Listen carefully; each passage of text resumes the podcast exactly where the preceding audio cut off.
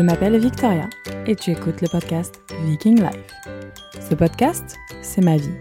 Je parle à cœur ouvert de nos expériences, notre vie, de la parentalité, de la Suède, de l'entrepreneuriat, des voyages. Bref, welcome to the jungle. Avec ou sans invité, je veux vous partager mes meilleurs conseils, parler de sujets tabous, mais je veux surtout vous faire rigoler et voyager. Alors mets tes écouteurs. Cette semaine, je t'emmène découvrir notre expérience sur le frein de langue. Je dis notre, mais c'est surtout l'expérience de Maxime que je vais raconter. Avant, ça le fait rigoler, il est en assistant pour le podcast. Avant que je euh, commence ce sujet, je vais aborder donc euh, les premiers signes, comment on a fait le diagnostic, etc. Les professionnels de santé qui nous ont euh, entourés Attention, c'est un sujet un peu touchy et je vous livre mon expérience de maman et non de professionnel de santé parce que je ne suis pas du tout ça. Donc je parle juste en notre expérience. Allez, on écoute ça tout de suite. à tous, bonjour à toutes, bienvenue dans l'épisode 84 du podcast Viking Life. Je suis ravie de vous recevoir encore à mon micro. je suis toute seule, je me fais des petites intros géniales. Euh, donc, comme je vous le disais, je vais vous parler aujourd'hui de frein de langue. Euh, je vais vous parler de comment on a diagnostiqué la chose, comment ça s'est passé, enfin bref. Je vous fais un petit melting pot de tout ça. J'ai un assistant qui risque de râler un peu parce qu'il n'a pas dormi. Oui, il parle, oui, je sais, ouais. On va voir combien de temps je peux enregistrer, autrement je l'enregistrerai en deux temps si je dois aller à l'été ou faire quelque chose d'autre. Alors, euh, et je re-mentionne que ça, c'est mon expérience de maman. On est très très bien entouré. Et euh, si j'ai un conseil à vous donner, c'est de bien s'entourer si vous avez des questions. Mais je vais vous raconter tout ça. Donc, il faut savoir que euh, Oscar, avait un frein de langue très très très très court. Il l'a coupé il y a un an, en mars, le 10 mars 2022, au laser. Euh, pourquoi il l'a coupé? Frein de langue très court, sommeil très agité, problème de sommeil. Il pense qu'il y avait un petit peu d'apnée, mais on n'a pas été faire les euh, diagnostics nécessaires du fait que la sécurité sociale en France, c'est un peu la galère. voilà. Euh, donc, euh, il se coinçait tout le temps dans ses dents. Rien que de le dire, ça me met des frissons, je déteste ça. enfin bref. Euh, du coup, il a décidé de le couper. donc voilà, il trouve que c'était une très bonne décision. Sa mère a un frein de langue très très très court aussi. elle n'avait pas du tout pu allaiter Oscar parce qu'elle avait très mal, mais à l'époque, parce qu'Oscar va avoir 35 ans, je cherchais pas beaucoup plus loin. Même aujourd'hui, je dirais, mais euh, du coup, faut pas que je mange. J'ai des petites euh, noix grillées devant moi. faut pas que je mange. C'est très très embêtant d'entendre des gens qui mangent quand on écoute un podcast. Je suis désolée. Euh, donc voilà. Donc, la grand-mère des enfants a ce frein de langue mm, restrictif. Hein. Attention, on parle que tout le monde. Ah, on va, repartir sur les bases. Je, m'égare un peu, je sens que ce sujet touchy là, je pars un peu dans tous les sens. Repartons sur les bases. Le frein de langue, tout le monde en a un. Il peut être restrictif, mais vous pouvez aussi avoir une langue qui est fonctionnelle, ça peut aussi fonctionner euh, très bien. Ça peut passer à la trappe euh, d'un examen clinique parce que, bah que peut-être que le professionnel de santé n'est pas formé. La plupart des professionnels de santé aujourd'hui ne sont pas très bien formés. Euh, spoiler alerte, la pédiatre qui nous a vus à la maternité euh, trouve que c'est un effet de mode, etc. Alors, à leur décharge, j'en parle beaucoup avec euh, David dans le podcast qu'on a fait il y a un an environ. Donc vous pouvez aller écouter aussi celui-là, parce que lui, il apporte son œil professionnel et formé, pour le coup. Euh, à cette histoire, mais moi j'apporte juste là mon expérience de maman. Enfin bref, et euh, donc, on savait que le frein de langue était, le frein de langue restrictif était dans notre famille. Euh, moi, j'ai un frein de langue assez épais. Et les enfants, euh, tous les trois, l'ont. Lucas, j'avais des douleurs à l'allaitement, mais j'étais en Suède, on m'en a jamais parlé. C'était pas fun le début, euh, mais c'est un peu passé à la trappe. C'est passé à la trappe dans le sens où il nous disait oui, bah il y a des coliques, euh, oui, bah écoutez. Alors attendez, je vais le prendre parce qu'il râle un peu et on va voir. Je fais vraiment cet épisode avec lui. Hein. De toute façon, c'est son épisode. Tu veux venir avec moi? Ouais Tu trouves ça fun? Ouais Moi aussi. Allez, viens. Allez, on va faire un épisode ensemble. Alors, euh, du coup, euh, Lucas s'est vraiment passé à la trappe parce que euh, c'était mis sur les coliques du nourrisson, c'était mis sur un petit reflux, c'était mis là-dessus. Et moi, j'ai pas cherché beaucoup plus loin, je ne savais pas ce que c'était. William s'est pas passé à la trappe parce qu'on avait un énorme claquement de langue quand on allaitait. on avait un énorme, énorme reflux. Et les trois premiers mois ont été très très intenses. Je pouvais jamais le poser, je pouvais jamais le mettre quelque part. Et en ayant eu Lucas, qui était quand même assez cool, donc même s'il avait un frein de langue restrictif, lui ça l'a pas dérangé, il prenait beaucoup de poids en plus. Donc il n'y a pas eu de, de soucis euh, majeurs là-dessus. Et euh, du coup, euh, je me suis pas forcément beaucoup posé de questions.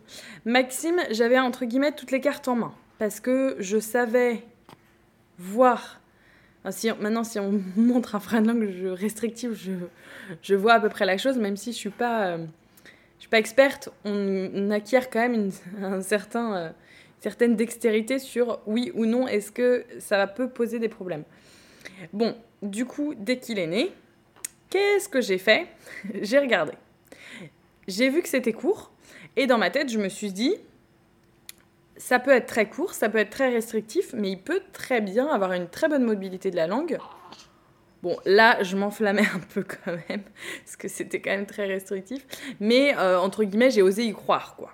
J'ai osé y croire qu'on n'aurait peut-être pas besoin de passer par la fréno, qu'on n'aurait peut-être pas besoin de tout ça. Et en fait, euh, semaine 1 passe, euh, je me dis, bon, Victoria, le petit claquement de langue qui revient, c'est pas non plus anodin. Semaine 2 passe, ah, les pleurs incontrôlables, inconsolables, euh, vraiment énormément de d'air il avalait quand il, allaitait. Mais c'était mais énorme. Mais j'avais mal pour lui quand il allaitait. Et en plus j'ai un rêve très important. Mais quand je dis j'ai un rêve très important c'est ça, part dans tous les sens. Donc euh, c'est aussi un autre truc euh, assez assez intense je dirais euh, à gérer quand on a une... Donc imaginez la mobilité de la langue qui est bloquée avec ce frein de langue restrictif, donc il ne peut pas l'emmener comme il veut jusqu'au palais, et un espèce de, de spray, de jet qui coule dans votre gorge, du coup il s'étouffe à chaque fois, il avalait de l'air, et on mettait notre oreille sur son ventre, c'était une usine à gaz. ça, ça arrêtait pas de glouter là-dedans. Bon, donc, on a fait deux rendez-vous Kiro avant. Euh, donc, bébé très tendu, tension partout. Vraiment, tout le temps les poings fermés, jamais détendu. J'ai jamais réussi à avoir un bébé souple. Enfin, quand je dis souple, c'est un bébé euh, qui tête et qui est tout, tout mou, entre guillemets. Il est tout le temps euh, très dur. J'ai beaucoup de mal d'ailleurs à allaiter debout. J'ai besoin de l'allonger et d'allaiter sur le côté. Parce que c'est un peu dur pour moi de de l'avoir dans mes bras, et puis il est aussi costaud, et il se met dans des positions euh, assez euh, improbables du fait des tensions. Bon, alors du coup, ça, chose dite, on a fait deux séances de chiro avant pour enlever les tensions, dont une le matin même de la fréno, et ensuite on allait à la fréno. Alors, j'ai 3000% de confiance dans euh, la personne qui nous suit, qui, euh, qui est d'ailleurs Docteur Petit Chico sur euh, Instagram, donc il est assez connu. Euh, vraiment bienveillant, le top. Mais j'avais quand même cette appréhension de couper. Je me souvenais avec William, ça avait été très long l'attente à l'hôpital. Quand on a coupé de leur donner le bébé, on n'a pas le droit d'être là, ce qui est 15 000 fois mieux, je pense que je ne voudrais pas moi être là. Mais le souci, c'est quand je l'avais récupéré, il y avait du sang partout. Alors moi et le sang, c'est pas trop mon kiff. Euh, ça m'avait un peu impressionné. Ils te redonnent le bébé, ils disent bah mettez-le au sein, machin, ça va aller, etc. Mais c'est un climat d'hôpital. L'hôpital, c'est pas mon endroit préféré. Donc là, je, je, me souviens que dans la voiture, la, les cinq minutes avant d'arriver, j'étais, je sentais les larmes couler. J'étais là, oh là là, mais qu'est-ce qu'on fait? Est-ce qu'on prend la bonne décision? Est-ce qu'on a vraiment besoin? Euh, Est-ce que ça va être bien? Enfin bon, je remettais tout en question, alors que j'étais convaincue de ça, mais ça plus la fatigue et plus euh, l'appréhension bah, de, l'opération, c'est un peu pareil euh, quand il y a les vaccins. Moi, j'ai une petite appréhension. Parce qu'on touche à mon enfant. Donc, je sentais que c'était un petit peu le climat monté. Oscar était là, mais pourquoi Je comprends pas là, ça va être super pour lui. et en fait, il a raison, mais bon, c'est mon petit cœur de maman qui me disait que ça, ça, ça allait être c'était une petite intervention, quoi. Donc vous imaginez un petit peu le climat. Et quand on arrivait, quand j'ai vu euh, David, quand j'ai vu son, euh, son assistante aussi, on a commencé à rigoler. Et là, c'est bon, j'avais besoin de parler pour déstresser. Je sentais quand même que j'avais un petit peu de stress, mais bon, j'essayais d'être la plus calme possible et de me dire, ok, Victoria, c'est pas toi à qui on va faire cette petite frénectomie faut que tu sois calme, faut que tu reprennes ton souffle, faut que tu respires, tout va bien se passer. Et du coup, il arrêtait pas de renvoyer, il arrêtait pas de renvoyer, il était tout tendu, il était oh là là, j'étais j'étais triste pour lui de le voir comme ça, donc du coup, c'est vrai que je me suis dit ça allait être trop cool.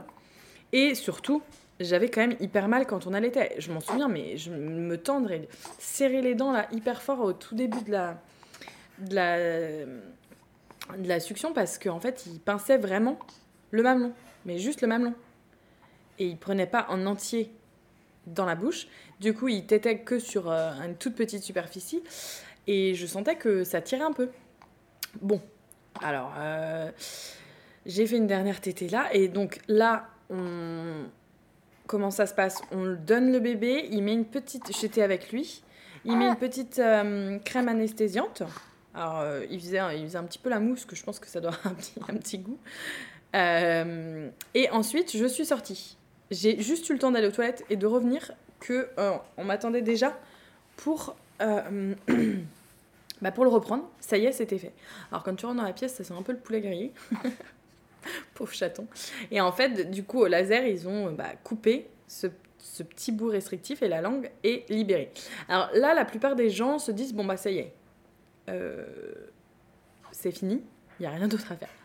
Alors non, euh, on, a, on est super bien encadré, on a, on a hum, la possibilité de poser plein de questions et surtout euh, le dentiste, enfin le David, vérifie énormément les massages. Et ça, c'est vraiment, je pense, alors la frénoctomie en la freiné, je sais jamais si on dit fréno ou freiné. Je dis un peu les deux, vous ne m'en voudrez pas. Euh, mais toute cette. Donc l'opération est finie. On a une ordonnance pour de l'antalgique si besoin. En l'occurrence, je lui en ai mis une fois le soir. Le lendemain, plus rien. Il a pleuré un peu le soir, mais pas énormément. Mais là, en fait, commence le processus pendant trois semaines de massage pour pas que ça euh, cicatrise trop vite. Et là, les massages, moi j'étais trop en mode pump it up, c'est trop la teuf. Euh, parce que je m'en souviens que pour William, on devait les faire plus souvent, mais on avait des massages différents à faire. Et on avait genre 3-4 types de massages, on fallait gratter la langue d'un côté de l'autre, machin, etc. Là, il y avait qu'un massage à faire, c'est-à-dire soulever la langue et appuyer pour que ça aille dans. pour que ça soulève la cicatrice. Jusque-là, moi, quand j'ai vu le massage, je me suis dit, pouf, si c'est que ça, easy peasy, comme on dit. Ah, Oscar était là, ouais, super facile, machin, ça va être cool. Et euh, on aura que ça à faire quatre fois par jour, génial. En fait, euh, bah non, c'était pas du tout cool. Parce que euh, il pleurait beaucoup. Alors, c'est dur, je trouve, pour le cœur de maman, de vraiment couper ses sentiments, ne serait-ce pendant 10 secondes, et de se dire, ok, là tu mets tes deux doigts dans la bouche, tu lèves la cicatrice, ça dure 5 secondes, tu maintiens 5 secondes et on n'en parle plus, et c'est fait pour euh, les 4 prochaines heures. Sauf que c'est vrai que c'était un peu dur. Donc là, heureusement, on a eu un soutien moral de, de David qui nous disait, non, allez-y, il faut le faire pour, le, pour la cicatrice, ça va le faire, ça va le faire. Enfin, et ça, c'était vraiment assez dur. En plus, 7 jours post-fréno, il a eu un gros rhume et ça tombait un peu dans les bronches et j'avais super peur de la bronchiolite. On a été suivi deux fois chez le médecin, ça passait pas en bronchiolite, je touche du bois, heureusement. Mais euh, du coup, c'était un petit peu euh, stressant parce qu'on devait lui faire la seringue genre 4 fois par jour en plus de, ses massages. Donc le pauvre, il a eu la seringue plus les massages, ce qui était pas trop fun. Et on a fait par la suite, ah oui, on a fait aussi un bilan, euh, on a fait un bilan orthophonique avant la fréno, je crois. Oui, si c'est ça. Et ensuite, on a fait des séances de rééducation de la succion. Je termine là. On en a fait une par semaine depuis qu'on a coupé. Euh, non, j'ai dû en faire 4, 5, 6, 6. Allez, 6 séances. J'en avais fait une juste après la fréno. Et euh, là, j'en ai fait 4 pendant janvier en gros parce qu'il y a eu les périodes de Noël. Et, euh, et ben voilà. Et la séance de rééducation, nous n'avons pas fait ça chez William et je pense que c'est vraiment hyper bénéfique. Alors euh, là, il y a plein d'exercices, après c'est hyper personnel, mais on va travailler au DAL pour la position de la langue, on va travailler de dissocier par exemple les lèvres, parce qu'il a beaucoup de tendance à s'accrocher avec ses lèvres, euh, dissocier les, les, lèvres de la succion, etc. Enfin bref, elle fait tous ces petits exercices. Euh, et aussi pour pas qu'il ait un trop. Il avait un nauséeux très très important, c'est le celui de mes enfants qui a levé le nauséeux le plus important. Alors du fait aussi qu'on ait eu tous les massages à faire très tôt. Mais là, le nauséeux est presque parti. Alors après, ça peut être juste sa personnalité aussi, il hein. ne faut pas non plus. Euh, tout mettre. Enfin, le nauséeux est parti. Non, non, il n'est pas parti, mais c'est juste que je peux approcher et mettre mes doigts dans la bouche sans que euh, il ait un haut le cœur énorme. Euh, donc voilà, donc vraiment ce que j'ai trouvé euh, très intéressant, enfin clairement, émotionnellement c'est assez intense je trouve. là il a une langue qui sort tout le temps, qui tire la langue, il est trop content et enfin trop content, je pense qu'il sourit tout le temps et on sourit tout le temps aussi. Tu souris encore? Mais euh, euh, c'est quand même émotionnellement assez euh, intense, j'ai trouvé, ces massages. Même si on est hyper fier d'avoir fait ça hyper tôt, parce que comme ça, c'est bon. C'est fini. Il n'y a plus de tension. William, je sais qu'il y avait une tension énorme dans le cou. Il avait tout le temps la tête d'un côté. Le jour où on avait coupé le frein de langue, c'était revenu tout droit. Alors, au début, on était un peu sceptique avec Oscar, mais vraiment.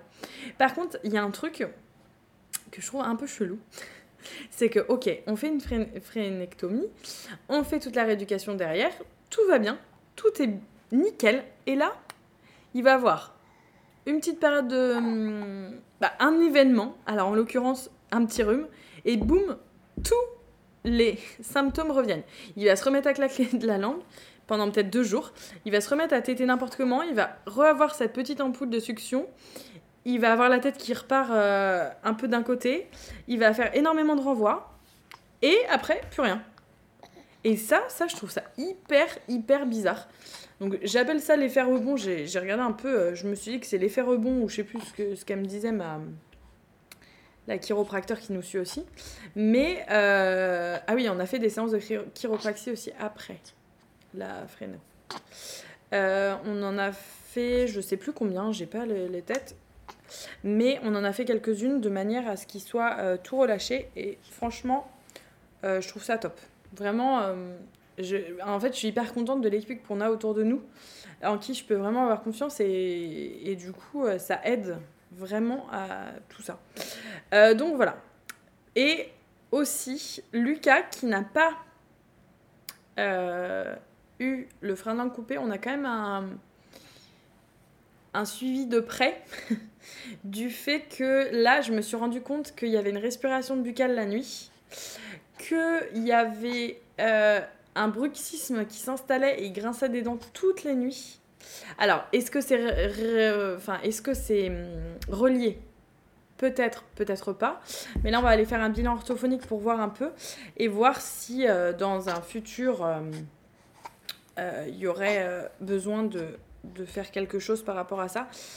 Mais euh, c'est vrai que je suis hyper contente qu'on l'ait fait pour les deux plus petits, comme ça on a pu à s'en soucier euh, de, ce, de cette petite chose sous la langue qui peut vraiment être à, euh, qui peut vraiment être la cause de certains problèmes auxquels on ne pense pas. Mais alors après, comme, comme il expliquait aussi David dans son podcast, c'est une énorme polémique du fait qu'il y en a qui coupent dedans comme dans du flan. J'adore cette expression qui est horrible. Euh, mais il y a aussi énormément de... Bah oui, il y a de en fait, il y a des professionnels non formés qui vont penser que, ok, il faut couper ou faut pas couper. Et, et ça, c'est vraiment... Euh, c'est vraiment euh, malheureux, je pense, mais c'est aussi pour ça que c'est un peu le sujet touchy. Donc, je le répète encore une fois, c'est vraiment mon expérience de maman. Donc, Maxime est très content, il fait même des bulles là, il rigole. J'ai réussi à faire 20 minutes sans qu'il pleure, mais bon là il commence à s'impatienter un peu. Euh, donc voilà, c'était le petit retour là-dessus.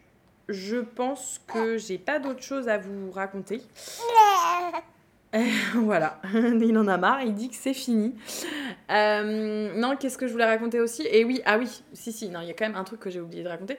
Le jour où on a libéré sa langue et que j'ai fait une, la tétée juste après pour le calmer, plus une douleur, plus rien. Parce qu'il pouvait euh, mobiliser cette langue.